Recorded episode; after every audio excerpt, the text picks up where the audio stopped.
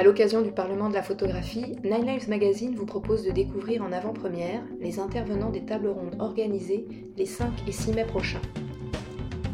Patrimoine photographique, les nouveaux projets de la SFP. Rencontre avec Paul-Louis Roubert, président de la SFP. La Société française de photographie, association reconnue d'utilité publique depuis 167 ans.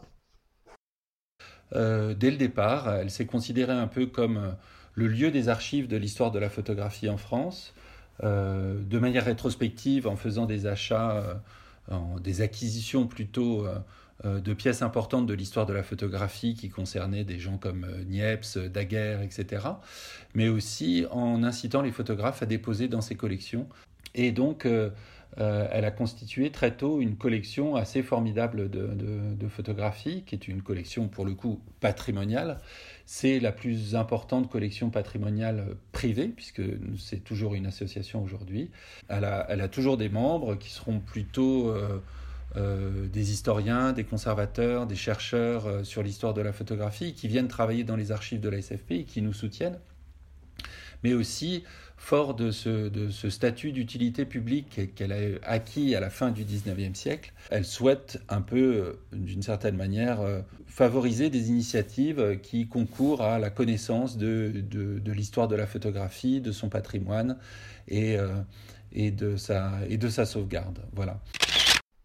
Iconos Photo, un accès numérique aux collections patrimoniales photographiques françaises.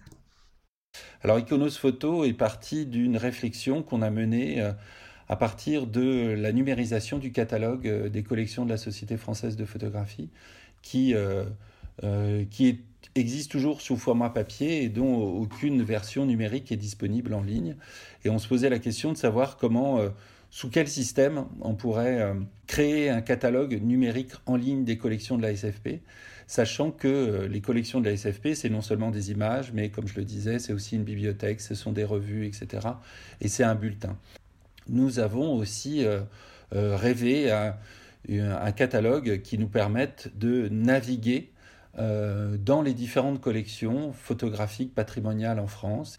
Et c'est comme ça que l'idée de Iconos Photo est née, c'est-à-dire de trouver un, système euh, partagé, non pas un catalogue commun, mais un système informatique qui permette de, trouver le plus petit dénominateur commun entre toutes ces collections pour pouvoir faire de Iconos Photo une sorte d'aiguillage euh, pour les chercheurs, pour, euh, pour les amateurs, vers ces archives photographiques. Sortie du second numéro de la revue scientifique Photographica. On a créé Photographica, dont le premier numéro était sorti en octobre 2020. C'est une revue semestrielle qui est publiée à la fois sous forme papier, avec une très belle maquette qui, avait été, euh, qui a été pensée par euh, le studio d'Agnès Dahan. Parallèlement, la revue paraît aussi euh, simultanément en, format libre sur Internet.